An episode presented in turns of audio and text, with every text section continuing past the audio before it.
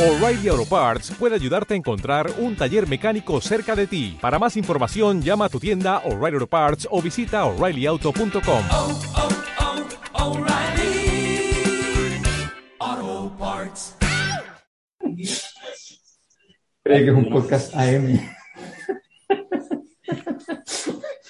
Somos Sería mucho más entretenido un podcast AM, weón, que, De esta weá que hacemos nosotros. Que esta weá pretenciosa, intelectualoide. Yo que iba a citar a Hegel el día. Me cagó todo. Oye, le- parto, parto preguntándole al, al Pero a Hegel cuando hacía caca o Hegel escribiendo. porque eso Bueno, no- porque eso depende- depende. Del- momen- son dos momentos de Hegel. no, el que tenía, el que tenía una situación más compleja en eso era, era Marx. Hay una famosa La- historia de furúnculos y qué sé yo. Ah, Estreñimiento, ah, literal. estreñimiento. Sí. No, no, no. No, no, no, era, era más ominoso. Pero bueno. Ah, ya.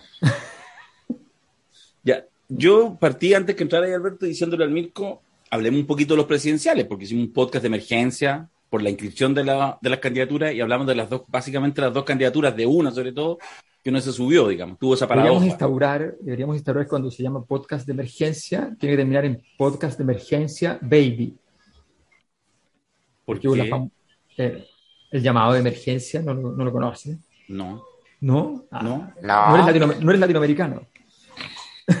Nací en, Eres nací en. Honduras y mi primera infancia la viví en Alemania, puede ser. Puede ser. naciste en Honduras, weón. Sí, pues. Sí, nació en Honduras. Sí, pues. Ah, Marzo del 74, en el exilio de mis padres. Ya. Cuento esa historia y hacemos un podcast basado en mi vida. Pero hablemos de ti. hablemos de ti. Prefiero, prefiero. Cuéntanos, sufriste, O sufriste sea, trabajo. o sea, tú, tú, tú estabas trabajo dentro de la guata. infantil, pero algo 11 de extraño, septiembre. trabajo infantil, abuso sexual, fuiste, ah, No, fuiste secuestrado por una mara, esas cosas que pasan en Centroamérica, po, weón. Sí. No, yo estuve solo tres meses, en solo tres meses, no conozco Honduras. Perdón, perdón. Como diría un, alguien, alguien bien de derecha. diría, Ah. Estuviste dentro del vientre de tu madre en Honduras. Claro, o sea, sí, pues, es que mis viejos salieron, mi viejo se asiló en la embajada de Honduras, estuvo dos meses, de noviembre Ajá. a enero, y ahí lo echaron cascando, y mi madre, que ya estaba embarazada de mi padre, según entiendo por los tiempos, eh, salió también. Y, y nada, pues tuvieron tres meses en Honduras, y de ahí viajamos, viajaron a la RDA, y los primeros seis años de mi vida fueron en la República Democrática Alemana. Y te bautizó el, el guatón correo, ¿no? El, Porque eh, la RDA lo controlaba Don Enrique. Sí, no, no, no, no, no, no, no, no, no. No, bueno, de hecho, no, no, por eso no soy bautizado ni nada. En la RDA no. Sí. Y eso explica varias weá en mi vida. No, por supuesto, po, weón. Sí, sí. La mitad de tus compañeros eran informantes de la Stasi. Y había la fiesta de los farolitos, ¿no? Había harta fiesta. Sí, había harta fiesta de solidaridad de los chilenos y toda la cosa. En fin, Mira, pero, claro, y estaban tan cerca de Cuba, la cosa de irse a Cuba sería un pionero. quizá en qué estaría ahora. Quizás habría jurado como otros amigos nuestros. Sí, pues. Siempre un riesgo. Sí. No, yo creo que, yo creo que atinaron mis padres, nos vinimos pronto a Latinoamérica, a Perú, porque todavía no podían entrar. Entonces, de los seis años en adelante estuve en Perú. Y ahí ya uno caza la mediocridad latinoamericana y ya se encanta con eso. Está ahí en la frontera, está ahí en la frontera, tratando de entrar. Justamente, justamente. Sí, pues. No, claro, No. pero todo el, ex- todo el exilio, todo el exilio estaba con- todo el exilio chileno estaba controlado por la Stasi. Bueno, todo estaba controlado por la Stasi. Ahí notable el relato de José Rodríguez Elizondo, don Pepe, Premio Eh, Nacional. ¿eh? Premio Premio Nacional. Nacional de Humanidades, eh, que como buen comunista vivió la, la ruptura con, con el marxismo en el exilio de los socialismos reales. Sí, po. sí. Es una historia, yo creo, bien interesante al tema del, del fondo como de, la, de los rompimientos, de los sucesivos quiebres, te diría que casi hasta el día de hoy, respecto a eh, lo fundacional, digamos. Porque hay distintos quiebres, unos que en el fondo lo que hacen es que eh, pavimentan el camino de la renovación, otros que abjuran absolutamente, digamos, y que efectivamente saltan el charco y asuman más bien posiciones de derecha democrática, liberal, etcétera, otros que buscan otros caminos, incluso casi como que, que, no tienen que ver con que se corran en el eje hacia el centro, sino con que buscan, digamos, caminos alternativos, porque entienden la burocratización de esos sistemas. Y otros que, entendiendo las dinámicas de la historia, se mantienen ahí, entendiendo que los socialismos reales ya pasaron, pero que lo que le dio origen sigue estando, digamos, en el centro. Es bien interesante porque sabéis que yo creo que está lleno de claroscuros eh, y está lleno de, matices interesantes de evaluar. Cuando uno piensa cómo los elementos de la historia, de hecho, de tu propia historia, de tu propia biografía y de la historia del siglo XX, tan complejo, eh, te permite avisorar para dónde queremos llevar este, este mono, digamos, cuáles pueden ser los sueños de futuro. Es interesante esa historia. En general, se cuenta bien eh, maniqueamente, un poco como tu chanza con la Stasi, eh, o no, ahí estábamos en la libertad completa, total, digamos. Esa es, difícil. Bueno, obvio que no todo era la Stasi, pero. Sí, pues. Obvio que no, hay más vida más allá de los relatos de cada uno. Sí, sí. Bueno, yo creo que podemos terminar ya el podcast. yo lo que te quería decir, Alberto, antes que tú hicieras la sugerencia que habláramos de Hegel, es que antes de que entrara, yo le decía a Macari, pues, que hablaran un poquito de, las candidaturas presidenciales para calentar algo. Y a, Marco no lo apoya ni su señora, por de pronto. Eh, por de pronto, ¿eh? es un tema ahí. Pero Mirko me dice, y es obvio, si yo le digo que hablemos de las presidenciales, ¿qué va a decir Mirko? Diga, haz lo tuyo. ¡Qué lata! Obvio. ¡Qué lata! Aunque él sugirió la semana pasada el podcast de emergencia. Pero no dijo plato de mortadela. No, pero vaya va. Y él decía que habláramos de los impuestos. No, no, de los ah. impuestos, de la inflación. De, los impuestos de la inflación. Perdón. Cosas distintas. Ya, sí, sí, sí. Impuesto, inflación, sí. ¿De qué hablamos? No, dale lo que quieras. O sea, no, sé si tienen. Me quitaron para nada. ¿Alguien piensa acá que no va a ganar Boric? No. No. Ya. ¿Alguien piensa que eh, el, eh, ¿cómo se llama? Que, la, que el, independiente de quien gane, que lo más probable es que sea, si ganara otro, por ejemplo, si ocurriera que gana Sichel. Otro sí, habría, ¿Habría algo como dramático en, en, eso? ¿Sería como inesperado si ganara otro en un año de resultado inesperado? Sí, sería inesperado. O sea, pero, sí, pero bueno, a ver, no sería lógico, pero es un año en que todo puede pasar. es, inesperado intelectualmente, pero ya a esta altura efectivamente no... no si gana Sichel tampoco significa que la derecha deba sentir comodidad ni que claro estamos frente entonces el país se si gana el país se volvió de derecha ahora. Y lo que me interesa son los marcos interpretativos. Lo que siento es que no hay nada relevante para el marco interpretativo. En la elección. Yo entiendo que una parte importante de la gente que sigue política vive del bofilismo. Ah, el bofilismo, el éxito de Bofil de instalar que la política se trata de los que ganan y los que pierden como quien estuviera en una Olimpiada, en un campeonato de Fórmula 1, es como un deporte, ganadores y perdedores. Y entonces los buenos analistas políticos son los que predicen con exactitud los resultados. Bueno, esa soberana estupidez a mí no me interesa. Entiendo que lo interesante es lo político que haya en la elección, las cosas que se van a ir manifestando en la elección. No, por cierto que eh, hay movimientos inesperados que vale la pena comentar, ¿ah? pero no estamos en el año 70 ¿no? donde tomar una ruta u otra cambiaba los destinos del país. Mm. ¿ah? Un, cada candidato representaba cosas radicalmente distintas, ¿ah? marcos de mundo que se enfrentaban. Entonces, eso hoy día no está. ¿ah? Eh, y en ese marco hay que entender el comentario de la elección presidencial, sin lugar a duda, y de los eventillos, los avatares. O sea, no estamos para comentar una frase de tal candidato que dijo esto. No, no, es evidente, o sea, evidente que, aquí hay un, hay un conjunto, o sea, yo había, pensado efectivamente en Hegel hoy día pensando en, lo, que, en lo que venía, fundamentalmente porque eh, voy a hacer, para explicar esto, estos son los problemas típicos como de, de, cuando uno quiere explicar algo que se supone que es sofisticado y complejo, y hay un gran pecado que no se puede cometer, pero lo voy a cometer entero se conoce de manera, eh, de manera completamente esnovista como reificación o cosificación. o esta cosa increíble en términos narrativos, pero muy mala se supone intelectualmente, que es ponerle patitas a la historia.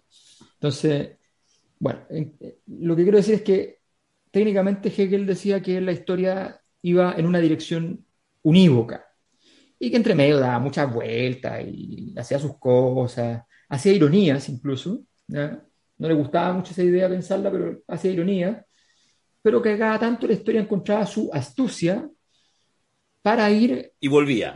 Y decía, ya, sabes que no me voy más, literalmente, no queda otra palabra para eso, no me voy a más, yo tengo que ir para allá. Entonces se, buscaba unos atajos y pasaba. Bueno, el, el 2011 era la marca estructural del proceso. Ahí el proceso ya estaba dicho. La tragedia, comedia, la, historia feliz, lo que fuese que, que, fuese el 2011, ya estaba dicho. Ahí estaba todo. No se necesitaba mucho más.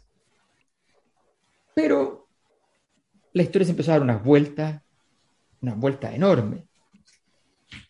Volvió al pasado, se fue a buscar a la señora Bachelet, la señora Bachelet dijo que no era el pasado, que era el futuro, hizo el futuro, le funcionó el pasado, no le funcionó tampoco el pasado, quedó ahí, a medio morir saltando, tiró la constitución, no hubo constitución, se supone que se escribió la constitución, no quedó constitución, listo, adiós. Y después, más ironía y más vuelta en vuelta, Piñera. Piñera que parecía muerto por su primer gobierno, que ni la derecha quería volver a votar por él, que consideraban que era un absurdo, qué sé yo, pero Piñera siempre había sido para la historia su gran acelerador de partículas. Y lo convocó, dijo, venga para acá. Y ahora pasó lo que, entre comillas, tenía que pasar. La fuerza que se estructurara a partir del proceso del 2011, a partir del proceso del movimiento estudiantil y qué sé yo, tendría que entonces linealmente tomar las banderas. Y cuando empezaron a aparecer otras excepciones, la historia salió, con su pequeño fusil revolucionario y le dijo, no, ¿saben qué? Ya no, mucho, mucho lucho, pum, pum, pum, pum. Se acabaron las alternativas y quedamos entonces con un camino.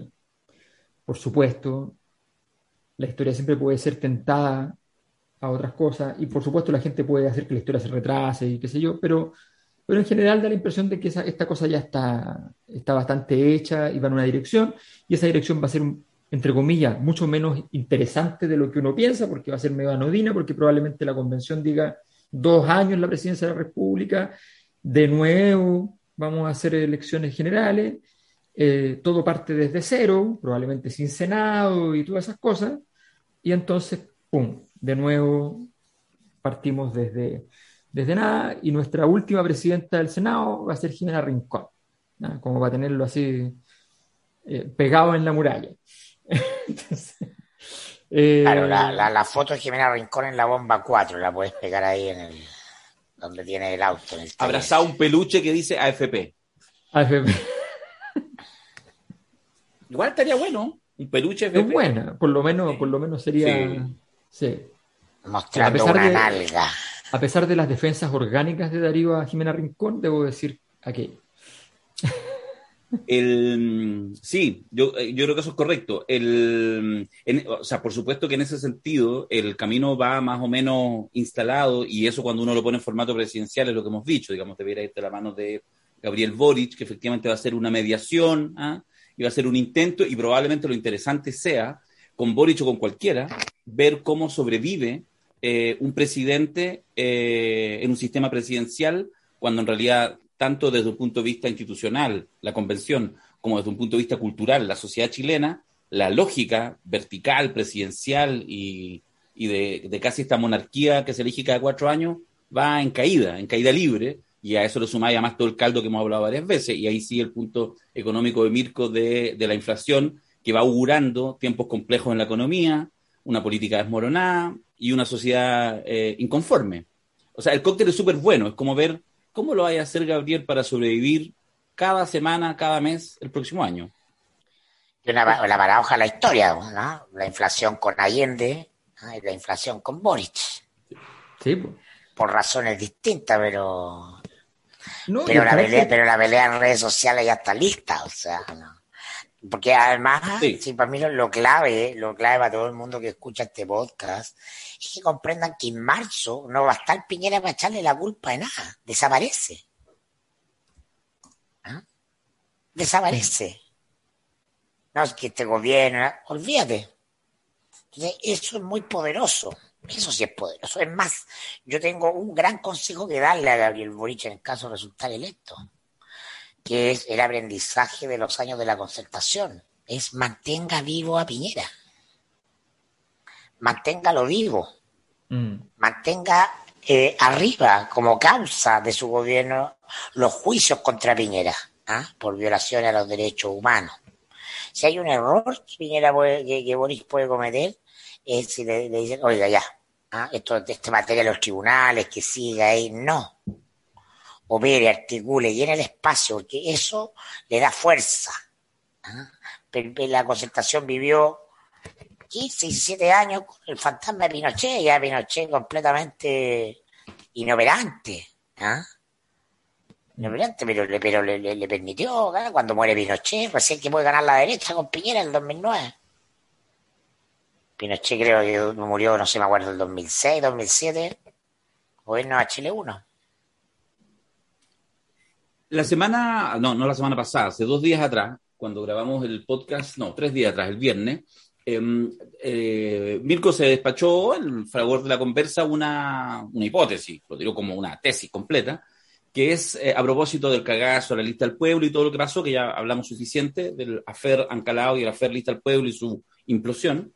Eh, todavía están ahí en la PDI poniéndole en los pedazos que quedaron de esa explosión, así como poniéndole un, dos, tres los números, digamos, para ver los, los, los trozos que todavía quedan, quedan ahí. Y, y planteó la tesis de el fin del estallido, ¿ya? La idea de que quizás era quizás el último tema para cerrar el estallido. Fue al calor de la conversa y todo, pero sabéis que me quedó resonando y a mí me parece interesante y para eso dejamos una, una pequeña vuelta larga. Eh, solo para decir que me recordó, ah, bueno, porque además varias personas lo comentaron incluso en redes sociales, no digo de hacer el gran debate, pero, pero, pero se instaló así, sobre todo en algunos que dicen, ¿cómo Mirko dice eso? Y Mirko goza. ¿Cómo dice que se acabó el estallido si todavía estamos, estamos en la convención? Está, bueno, en fin, no voy a parafrasear a, a, a, los, a los defensores de la tesis de que para nada se ha acabado el estallido. Me pareció interesante lo que planteó Mirko porque esta idea de el cierre de un proceso, que todo esto es interesante, es cerrar un proceso que se llama estallido social, eh, porque me recuerda a la discusión y, y- y creo que si uno a- a- se hace la pregunta de manera no binaria, porque no se trata, me parece, de responder si sí o si no, si está cerrado o sigue abierto los ecos del estallido, sino que me retrotrae a la discusión del fin de la transición, que era una discusión eh, eternísima donde, no sé, pues, deja, deja solamente acordarme así rápido. Alguien podría plantear que la transición sencillamente se termina con la, con la asunción de Elwin el 11 de marzo del 90. Eh, el propio Elwin... Esa es la tesis de cuadra que yo hago mía.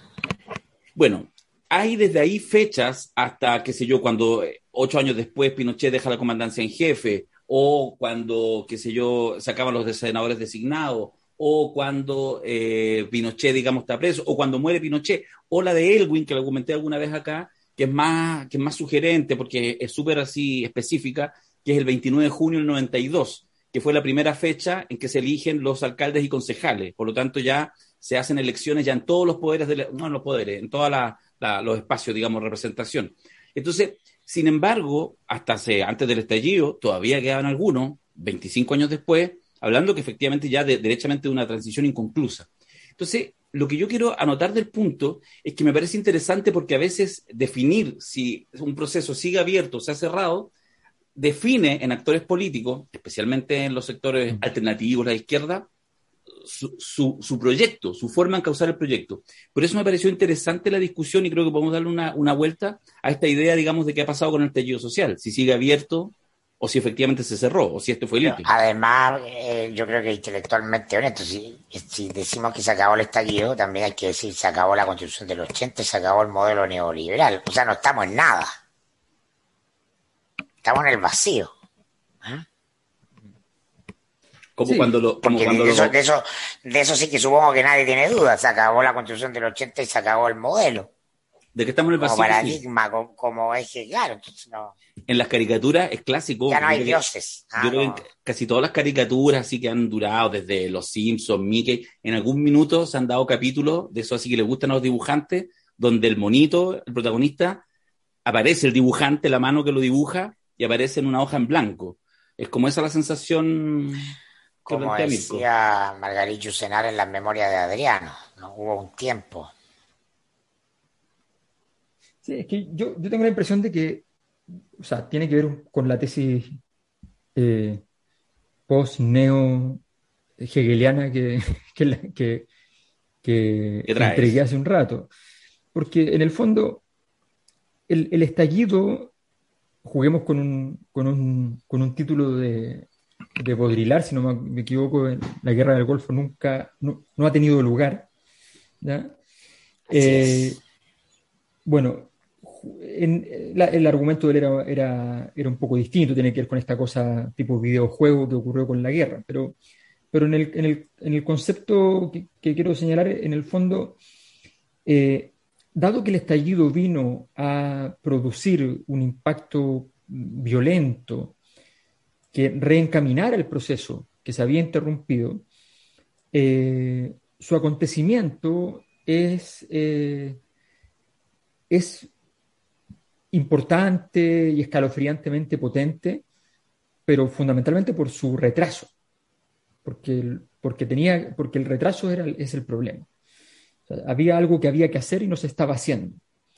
Eh, y, y ese proceso, ese proceso que se explica fácilmente desde el punto de vista, esto no, no requiere una filosofía de la historia, se explica fácilmente desde el punto de vista sociológico, o sea, se explica porque efectivamente, como, como cualquiera entenderá, es como eh, si uno no se revisa y sabe que tiene un problema al corazón y no se lo atiende, bueno, te va a dar un, infarto y, tienes altas probabilidades en los tiempos actuales de sobrevivir al infarto, pero tendrás que luego entender cuál era la lección, ¿no? Eh, ese es el- el proceso. Entonces, yo creo que de alguna manera sí, yo tengo la impresión de que el estallido, lo que correspondía que dejara sobre la mesa, ya lo dejó sobre la mesa. Si este octubre, que les quiero preguntar qué piensan ustedes, si este octubre se llega a poner la cosa caliente de nuevo, por ejemplo, yo no creo que se entregue nada nuevo, Mm. pero se puede poner caliente, me imagino. ¿Qué piensan ustedes de eso?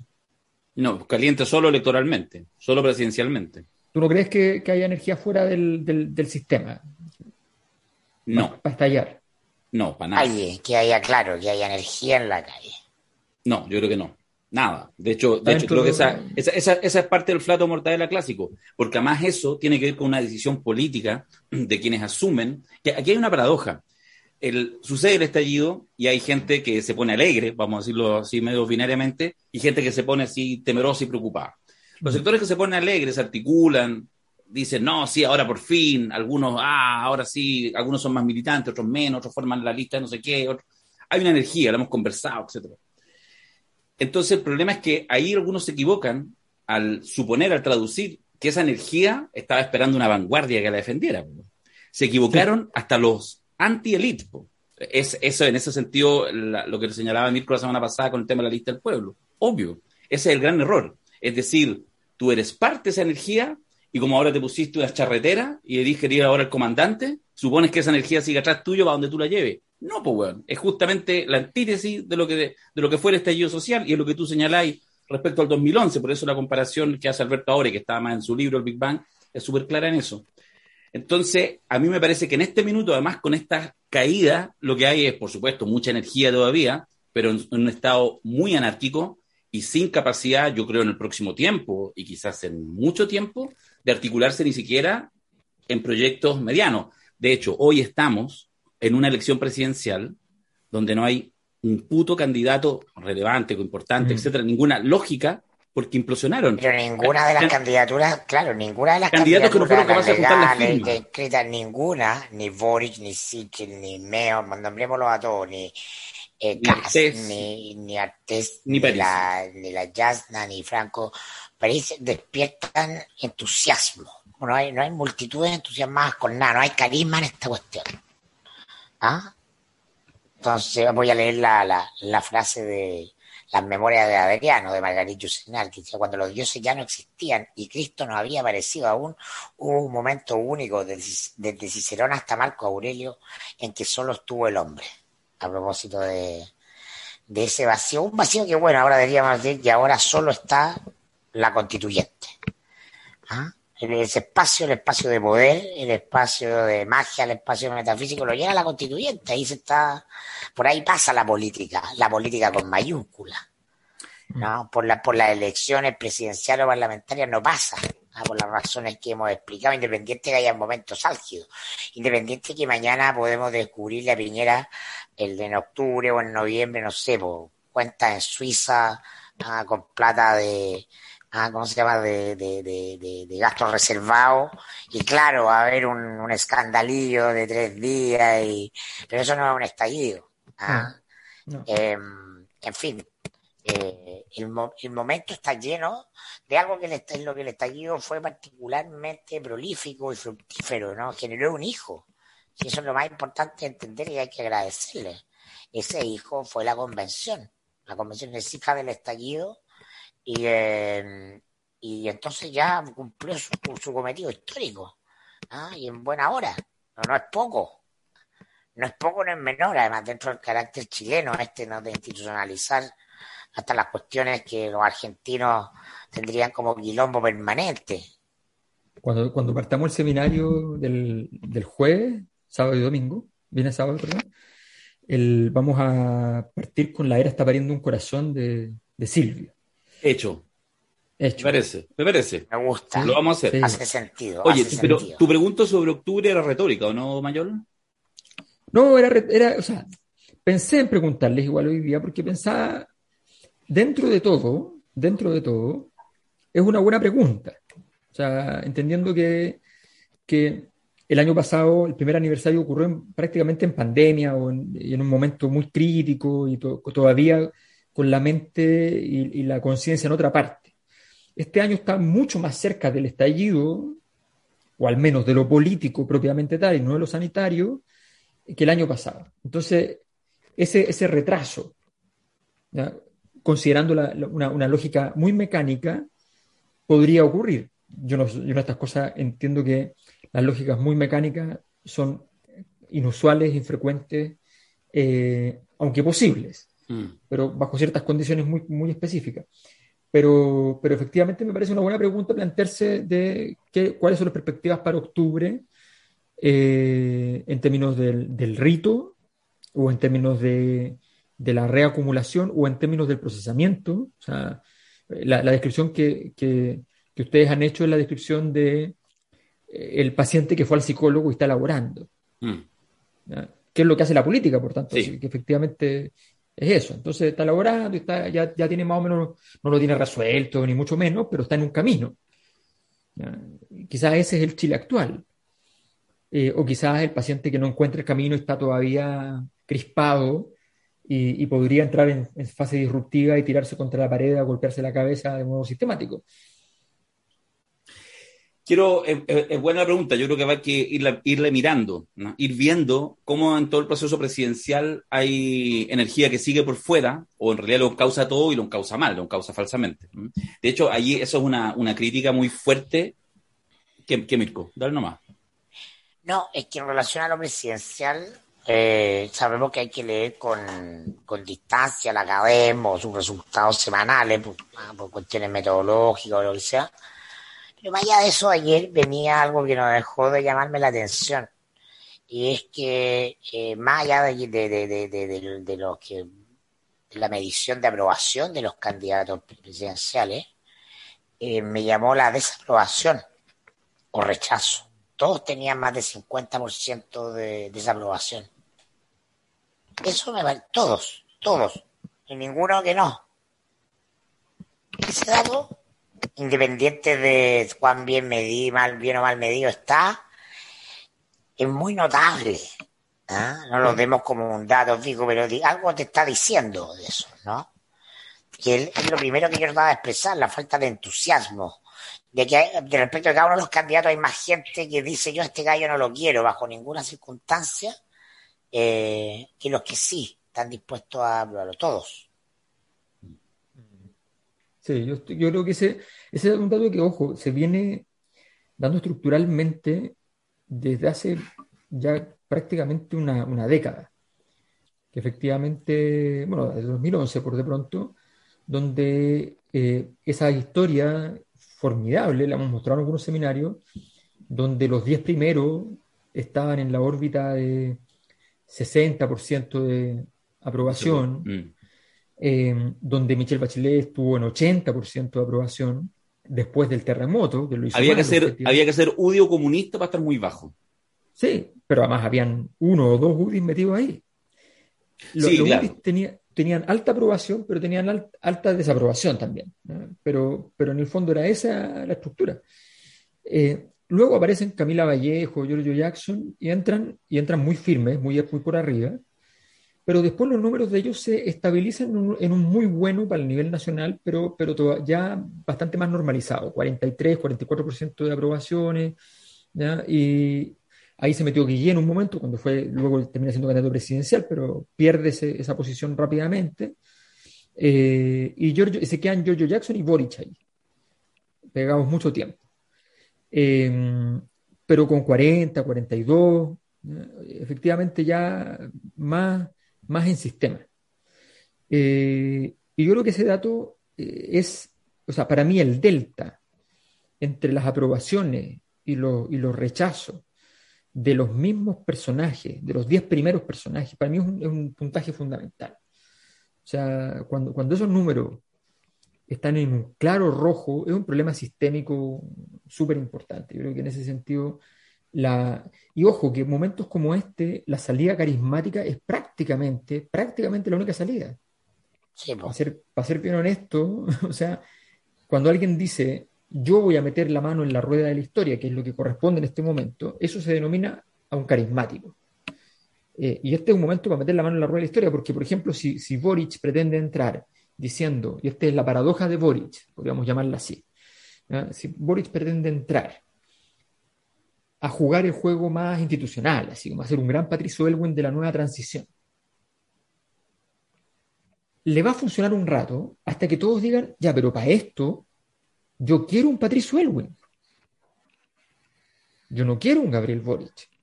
Si él era uno de los padres de la revolución, quedó un poco de amarillo, lo que ustedes quieran, pero, los padres de la revolución.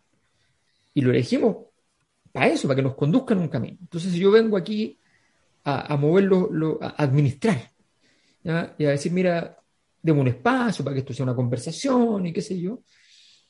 Mira lo que voy a decir, tiene mucho más sentido que lo haga un arrepentido de la concertación, que llegue y diga, mire, nosotros nos equivocamos en muchas cosas, fue un gran error, grandes errores, se los sumamos, aquí están, pero esos errores, yo no vengo a decir que voy a hacer algo distinto, yo vengo a decir simplemente que pongo a disposición un escenario de tranquilidad, no crispado, para que esto acontezca entre las fuerzas políticas como, como buen centro. ¿ya? Es Entonces, que no era mala la idea de Julio César. no, no, porque No. se necesita, se necesita un, un- un presentador, o sea, un- efectivamente, alguien que llegara Un a, matinal permanente. a distribuir, a distribuir y decir, mira, ya, ahora que juegue tal, ahora que juegue tal, ya, había que ir entregando la pelota para que efectivamente ocurrieran cosas y se diera el diálogo país, digámoslo así, del proceso. Entonces, Boris tiene la paradoja de que en el fondo su mejor desempeño electoral ha sido justamente por jugar el partido, de estar más en la lógica de ser el que distribuye el juego, pero el carisma que requiere su elección es el carisma de llegar a hacer cosas. Y la derecha, ustedes ya lo mencionaron, tiene preparado un repertorio súper conocido para ellos, que para ellos es súper cómodo, se llama Salvador Allende Gossens. El, el- el tipo de izquierda que es mucho más de centro de lo que la izquierda considera, presionado por los sectores de izquierda fuertemente para irse a la izquierda, ¿ya? con... eh, El puño en alto que cree en el sistema. Es exactamente ahí. Exactamente, exactamente la situación. Y con el argumento de que el argumento de que, el candidato de centro al final tiene el mismo programa que el de izquierda, que ya lo, han dicho. Es buen punto. Tú acabas de decir, sin decirlo, una, una herejía para los Hadwe lovers. Porque de alguna manera todo el juego con Hadwe era aquí viene Allende. De hecho, hubo mucho trabajo gráfico de poner fotos de Allende y Jadwe. Y en realidad, desde esa perspectiva, eh, a 50 años de distancia, Boric es más Allende, Es más Allende. y Jadwe sería más Carlos Altamirano, para ponerlo en Sí. esos términos. Tal, y- tal cual. Qué herejía hemos dicho, weón, y he sido parte. Uh, uh. Sería Miguel Enrique. Bueno, ahí está mucho mejor en todo caso. Lo- incluso lo arreglaste, sin querer queriendo le hiciste un cariño, weón, a la... Obvio, obvio, claro. La confrontación con la clase dominante. Hemos, Hasta la batalla final. A propósito de esta, de esta, de esta hipótesis eh, maletera del fin del, estallido, hemos pasado por el borde todo el rato de la convención y yo quiero poner un punto porque me parece a mí que fue relevante esta semana. Eh, de alguna manera ya lo fue a nivel siempre simbólico, hay que, hay que pensar, y, lo saben quienes escuchan este podcast, que eh, cada vez que nosotros hablamos de la convención, como que tiro, como que uno activa más sentido, porque entiende que aquella cosa que puede ser mínima tiene que mirarse con la caja de resonancia de ese gesto, digamos, fundante, eso se supone, y parece que sí, que, que tiene, y por lo tanto hay que mirarlo más allá de la norma, incluso en su contexto cultural. Y en ese sentido, por ejemplo, la discusión respecto a sacar o no sacar el concepto de república, ¿ya? dio todo un, un arco de interpretación. Pero a mí me parece interesante, al menos yo lo leo así, que si uno sigue la línea, se da un paso más. Y yo creo que este paso, lo que sucedió hace un par de días atrás, me parece bien definitivo en el sentido de que va a marcar una discusión respecto a los alcances de la Convención Constituyente. Me refiero cuando se plantea el fin de carabineros como institución. Mm. Entonces aparece inmediatamente y uno dice, bueno, pero ¿la Convención Constituyente puede hacer eso? Y la Convención Constituyente se dice a sí misma, sí, obvio, pero no deja de ser complejo, porque en el fondo, ¿qué cosa es eso? A mí me parece que hay una discusión ahí que tiene muchas, muchos niveles, me quedo en la primera capa, más bien como justamente en el ejercicio simbólico de lo que implica para una convención empezar a tirar línea y empezar a generar mayoría para terminar con la institución de carabineros. No, no, no sé cómo lo han visto, pero creo que vamos a entrar a tiempos interesantes en la convención, pese a que vamos a estar distraídos con lo presidencial. fue una muy buena jugada que le permite al, al- al eventual gobierno de Boric entrar a implementar en, en cumplimiento del mandato desde ya. ¿No? Eh, porque evidentemente para todo el mundo de la izquierda, todo, ¿no? desde los sectores más moderados hasta más radicales, eh, es un tema el reemplazo de la policía que nunca se modificó, la, la, la policía Pinochet, ¿no? que fue, Mm. eh, solo tuvo modificaciones superficiales, menores. Eh, así que me parece un muy buen punto político porque en el fondo la famosa reorganización de carabineros que este gobierno nunca hizo, que no tenía voluntad de hacer y no va a hacer, no, eh, y ya significa un, una bajada concreta, una bajada concreta para para la política contingente, ¿ah? ¿no? para salir de, la- de las discusiones necesarias en una convención, que son teóricas, retóricas, eh, conceptuales, ah, lingüísticas como nunca, pero, pero eso me parece una, un punto poderoso y además es inevitable, yo creo que lo hemos dicho tantas veces, no, eh, Carabineros será refundado sí o sí. Eh, Sí, se va a tener que llamar de otra manera, tiene un problema de imagen de marca ¿no? Eh, grave. sí, yo creo que, que- que, a ver, evidente que tiene que venir la refundación y eso va a ocurrir. Ahora, yo creo que, el- que eh, la- en la constituyente, a ver, esto ocurrió en una comisión transitoria.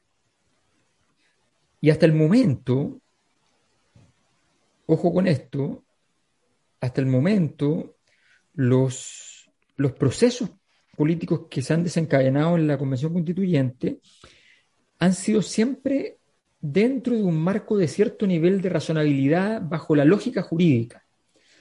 Porque hay varios de los de- que están en el sector más revolucionario que son muy respetados además por el resto de, lo- de- de los constituyentes, que son abogados y la formación jurídica chilena en ese sentido es bien, es bien estricta y, y queda muy pegada en la cabeza de los abogados, a mi juicio para bien.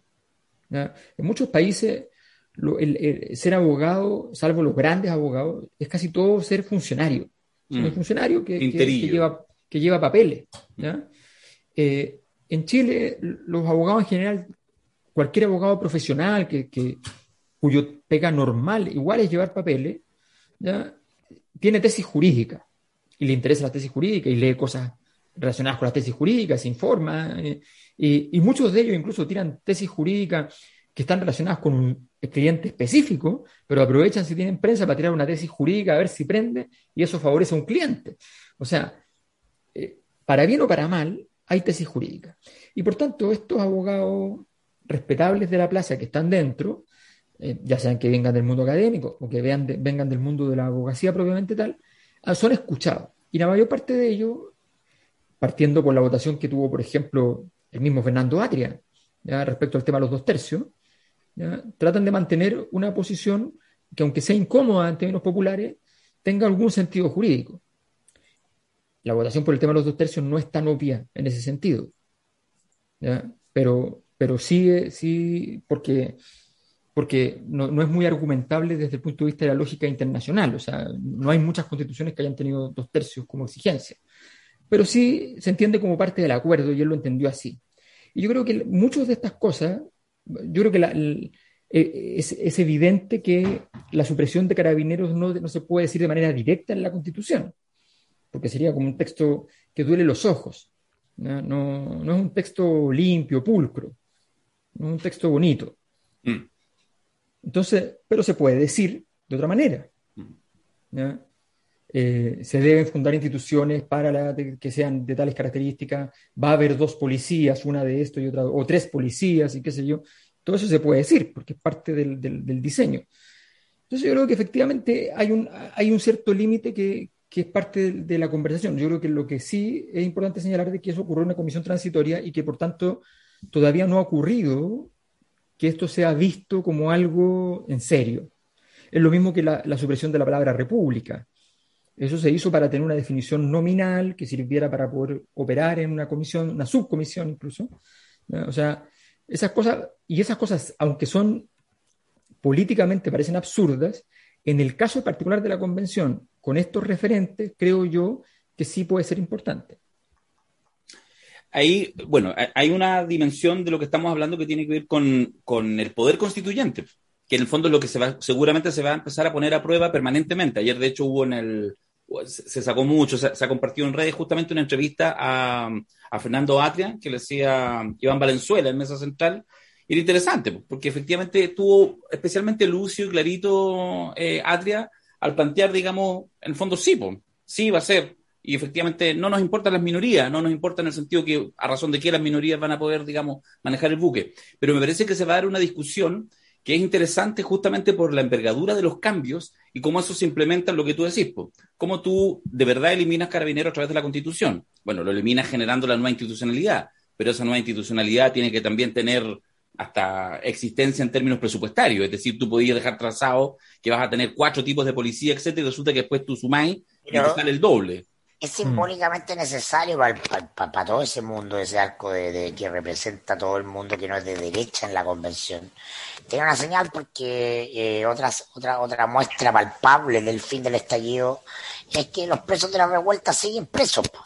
¿ah? Mm. la convención, se iba a exigir, se iba a pedir y no van a salir, no van a salir libreta si es que hasta que asuma un próximo gobierno, si es que. Si es que porque ya la convención partió, hizo el gesto simbólico, entonces necesita mostrar en un, en un aspecto eh, una suerte de capacidad de manija sobre la contingencia, porque está sufriendo el embate de la impopularidad, ¿no?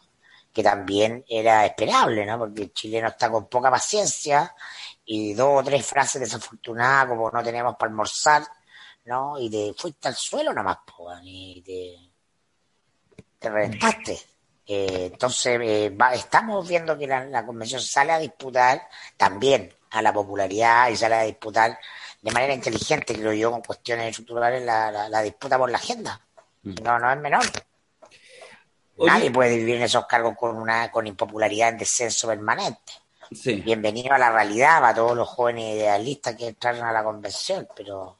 Mm. Bueno, a, a propósito, el, este jueves, jueves bienizado, que tenemos el seminario 2, 3 y 4 de septiembre, eh, pueden inscribirse en la página web, seminarios la cosa etcétera. Vamos a terminar el día sábado con los Padrinos Awards, con constituyente. Entonces, además, yo creo que vamos a sacar del closet a varios, digamos, que de repente no van a ser tan conocidos, pero ahora que van a tener algunos de ellos premios tan prestigiosos como ser el Don Vito, la Convención, o el Fredo de Oro, cosas por el estilo, eh, vamos a ver también cómo van a irse sumando cada vez más los que eran más desconocidos a la clase política, a esto que uno ha dado a llamar durante estos años la clase política. Igual hay un punto, ¿ah? solo un paréntesis, que lo conversé en este viajecito que me, que me pegué por varias ciudades algunos días atrás en afanes electoreros, eh, que cuando yo le preguntaba a las personas de los distintos territorios respecto a, su, a sus delegados constituyentes, ¿ah? Eh, gente en general que salió electa en, listas independientes o como independiente mm. en pactos de partido de, izquierda o centro izquierda, em, hay una cosa que es interesante, que, eh, voy a decirlo así, el que es electo, qué sé yo, convencional por Chiloé, está cagado con, con que se le suban mucho los humos, porque en el fondo si no, si pierde eh, vínculo con, el, con su territorio, en un año más, en menos de un año más, ya no va a tener ese cargo. Y si le quedó gustando y siente que tiene aptitud y que podría hacer un aporte el día de mañana para una Cámara de Diputados, etcétera, la elección es muy, cualquier cosa es muy pronto, o más bien dicho, va a pasar un tiempo en que va a dejar de ser, va a, dejar de tener cargo. Entonces, eso creo que puede ser un ejercicio interesante para ver quiénes no se pierden y mantienen los vasos comunicantes con sus bases, con su territorio, para que después cuando salgan del cargo, muy pronto digan... Bueno, claro, es un tiempo que te desafía a construir liderazgo al margen de tu cargo. Claro. Ese es el desafío de este, periodo histórico. Sí, sí. Oye, perdona, yo quiero, con el ejemplo carabinero, no sé si, si me van a pescar, pero a mí me parece interesante, yo tengo una, una obsesión particular con el tema de carabinero, Em, básicamente porque creo que hay un mundo, eh, nuevamente, el mundo eh, más impugnador de la sociedad, que en general, y eso lo demostró el estallido, el, el número uno, no el top tres ni el top dos, el top uno de la mierda, la indignación ciudadana, eran los pacos, acá, todo lo que se construyó. Entonces a mí siempre me ha parecido interesante porque creo que tiene, em, creo que es fácil hacer la crítica y creo que es bien complejo cuando uno lo descompone. O sea, muchos fantasean con la idea de, sí, hay que cambiar carabinero. Pero en general, cuando uno les pide que eso pudieran estructurarlo, entonces, ¿qué? ¿Reemplazas carabinero por qué? Ahí la cosa es más difícil. Porque, ¿qué cosa? ¿Quieres una policía que, ¿qué? Que te trate bien en las calles, que pueda salir a manifestar, etcétera. Pero, ¿qué? Cuando alguien sientes, te sientes amenazado porque están asaltando tu casa o el del vecino, etcétera, ¿quieres que sea también muy amable con los delincuentes? Yo creo que ahí hay una cosa bien interesante. Mira, la, lo, voy a decir a, a Locate Araujo, eh, cuando ella pone el ejemplo que lo venían estudiando desde antes del estallido, y, lo comenta siempre, que hacían este estudio en, lo, en la locomoción colectiva. ¿ah? Entonces ahí contaba ella como un ejemplo más, que cuando tú miras la locomoción colectiva, eh, ellos veían que esta cosa, por ejemplo, de respetar, de dar el asiento, es algo que iba ya hace varios años en retirada, como estas señales sociológicas, medio antropológicas, de que algo está cambiando. ¿ah? Eh, entonces miraba y decía, bueno, antes ese sentido del, respeto a la persona que es mayor, etcétera, se empieza a perder. Y en realidad. Yo me, hacía el, yo me hacía el dormido. Bueno, claro. Tú eras quizás un ejemplo adelantado de la sociedad de mierda que diagnosticó la Cátedra Araujo en los últimos años. ¿ah? eh, Claro. No, pero además, efectivamente, en la exigencia, oye, yo igual estoy cansado, tengo 30 años, tengo 25 años, pero también estoy cansado, así que no le cedo el asiento a nadie, salvo que alguien venga con muleta. Bueno, iba viendo también estos cambios en la sociedad. ¿Por qué lo digo? Porque hay una lógica en general muy fácil, impugnadora, frente a las élites, al abuso, a la autoridad, pero cuando uno quiere construir, sacar eso, despejarlo, pero construirlo con los elementos sociales, ahí la discusión es mucho más árida y mucho más compleja. Yo creo que va a haber un periodo muy árido, muy árido, donde la bajada de las consignas de los últimos años va a ser bien difícil estructurarlo en términos de una propuesta país, de una propuesta política, de una propuesta institucional. Con Carabineros yo creo que va, esa discusión se viene fuerte. Mira, yo, yo creo que el, que el, relato que tú haces de... Bueno, hay, muchas, hay muchos elementos que concurren eh, a, ese tipo de fenómeno. Entre otras cosas está la disolución del, del, pacto social como forma de armonización de esas acciones y la articulación de normas explícitas los asientos para tal cosa. Entonces, la cuestión al final lo único que hace es que tú puedes ir devastando la, la normatividad. claro, la normatividad natural de la sociedad, porque se entiende, a menos que eso, eso vaya acompañado de una sociedad que, que responda a ese tipo de lógica, que efectivamente el trato desde, el- desde la dinámica de la autoridad en general a todas las personas es respetuoso. Si yo le digo, te falto el respeto llenándote el metro, y al mismo tiempo te pongo menos asientos y te digo, los asientos además están reservados para... Entonces digo, "Oye, pero ya, pero entonces yo no, no, no existo. ¿Ya? Y eso hace que el que, exi- el que no existe diga, bueno, que no exista nadie, porque yo, no, yo tengo que ir y tengo que viajar y cada tanto se agarra un asiento y me tomo el metro en la dirección contraria para ir a agarrar un asiento a la estación terminal y me ven, yo no lo voy a entregar. ¿ya? Ent- Entonces empieza una, una, una dinámica que pocas veces se entiende. Yo he contado que, me tocó hacer un estudio para, para Metro, para su plan estratégico, y todas estas cosas las conversamos para gigantesca sorpresa de la, de la gerencia eh, respecto a ese tipo de procesos, digamos. Pero bueno, pero desgraciadamente eh, no, se, no se entendió.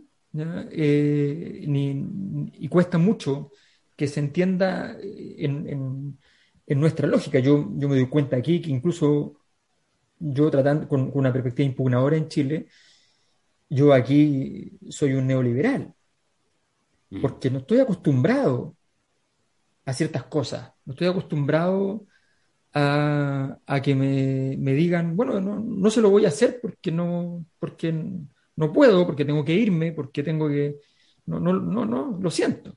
Y el ¿Eh? cliente pico. El cliente no importa, o sea, yo tengo mi trabajo, cumplo mi trabajo y cuando terminé de cumplir mi trabajo, El cliente terminé. no tiene la razón.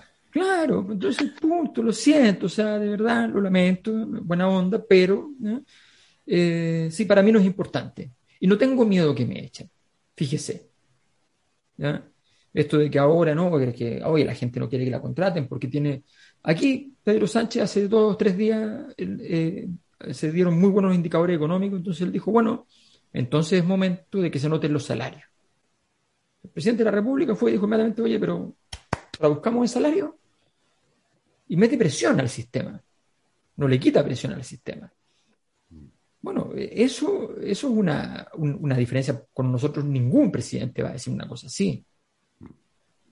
Por, por seguir con el ejemplo, ni Boric va a decir una cosa así. Eh, entonces, claro, obviamente, eh, el, todo, todo ese, ese tipo de lucubraciones que a nosotros se nos metieron culturalmente, por ejemplo, lo mismo que, que va a ocurrir, que nos van a decir, ok, la nueva institucionalidad va a tener que ser pequeña, pequeña, porque no podemos tener demasiados funcionarios, no podemos tener demasiados funcionarios públicos, barata. ¿ya? Eso no es verdad. Eso no es verdad. O sea, lo- los lugares donde, se, donde tú tienes más, más, donde los recursos llegan más a las personas son aquellos lugares donde la política es más grande, tiene más tamaño, tiene más gente a cargo. No le, no le pagan más a, más, a, a, menos personas, le pagan una cantidad razonable a muchas personas para que estén ocupando cargos que los vinculan con la ciudadanía. Y, nadie anda reclamando porque hay demasiados.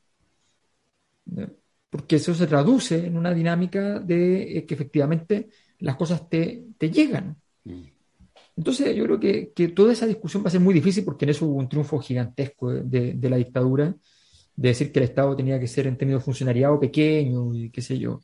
Entonces la gente dice, pero nadie supervisa ni vigila que se cumplan las... No, no, no hay funcionarios para eso. Vamos a ir cerrando ya este podcast. El- una pregunta para ti, Macari. El, solo para, para meterle nomás, cortita. Las palabras, desde tu perspectiva, las palabras de Sichel con este café sobre los derechos humanos, ¿ah? Eh, ¿fue error involuntario o estuvo pensado? ¿Qué qué crees tú? Lo cual es, ¿Cuál es el error? Si él tiene que cuidar que no se le vaya mucha gente para casa. Ya, ok, entonces está pensado. Obvio, todos los candidatos en campaña hablan lo que dentro de una estrategia. Ya. Sí, él tiene ese problema. Ese problema yo creo que es más moderado de lo que, de lo que se dice, pero el problema existe. O sea, Kass no ha sido un jugador que haya jugado bien post Bien. estallido, podría haberlo hecho mucho mejor, pero, pero igual el problema existe y en cualquier momento podría ocurrir, no que se llene, llene, llene de votos, pero sí que se le vaya un, un bolsón importante para, para ese lado. Yo creo que, que Sichel lo ha hecho súper bien para conservar ese electorado y mantenerse coqueteando con un electorado eh, más, más, más, Elementos más de continuidad y cambio. Claro, ahí Sí, igualiza, son igualizaciones que hacen a... Y él, él ecualiza muy bien, ahí está la, el truco Sí, por el es cual muy llegó bueno. donde Es llegó. muy bueno, es muy bueno. bueno igualizando, sí. Muy bueno, muy bueno. O sea, eh, eh, realmente, realmente estas personas que, que no sé si hacen otra cosa bien, pero son buenos candidatos, muy De los que lo critican, ninguno le hubiera dado su voto. No diga, ah, el chico ahora dijo eso, yo pensaba votar por él y no voto No, por él. No, entonces, para nada. ese es el delay No. le va a usted, lo está criticando, pero usted hubiera votado por él. No, entonces no le está hablando a usted. Sí, Mm.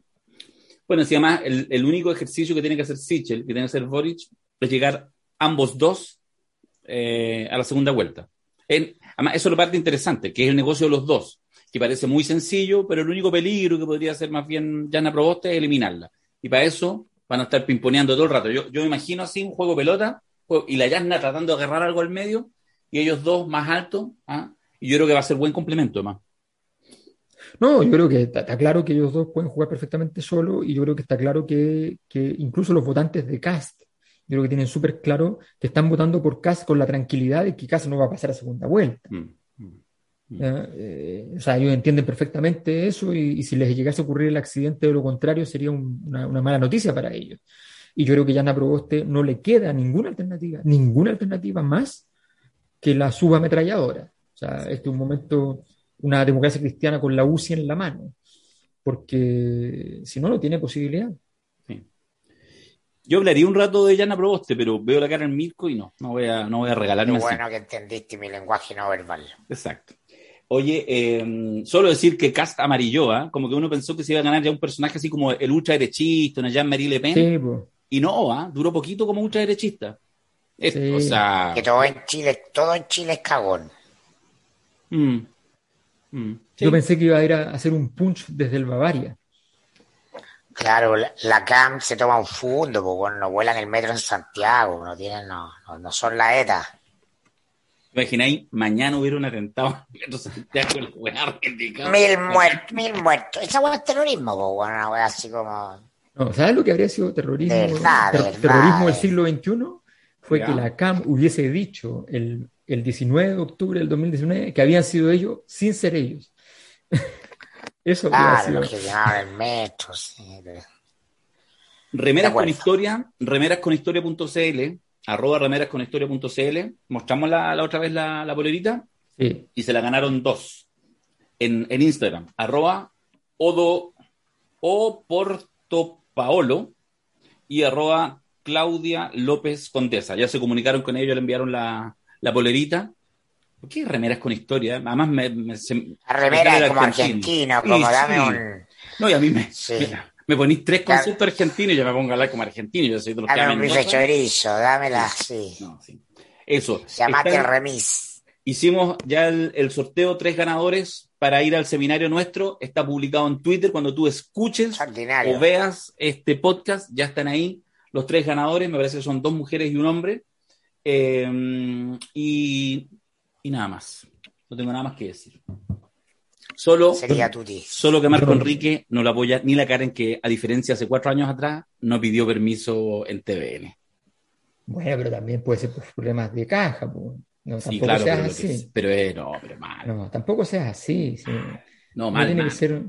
Si la vida, la vida de los candidatos es dura, es muy Pero si no dura. hay, en nada hay épica. En no, no- no hay épica en ninguna Yo- parte de la campaña presidencial hay épica. Yo lo único que quiero, porque me parecería divertido, es que como las bajadas de Marco han sido bien eh, matemáticas, pasó de 20 a 10 y de 10 a 5, yo Sí. cruzo los dedos. Yo creo que él es mejor que eso, pero cruzo los dedos para que saque 2,5 y entonces ya esperemos la quinta postulación para el... O sea, 1,25. en la mente, en la mente de todos los que sabemos cuáles son sus puntajes, está siempre esa, esa imaginación, ya sea distópica u utópica, ¿no? Sí. Depende de, cuánto mal le desees. Sí. ¿ya? ¿Ya? Yo no le deseo mal a Marco, lo digo con toda claridad, ¿ya? Le, tengo, le tengo cariño, eh, y, y por tanto no, no, no le deseo el 2,5, pero todos entendemos que en las condiciones actuales las probabilidades de conservar parte de ese 5 eh, son discretas, son bien discretas. Sí, indiscreta.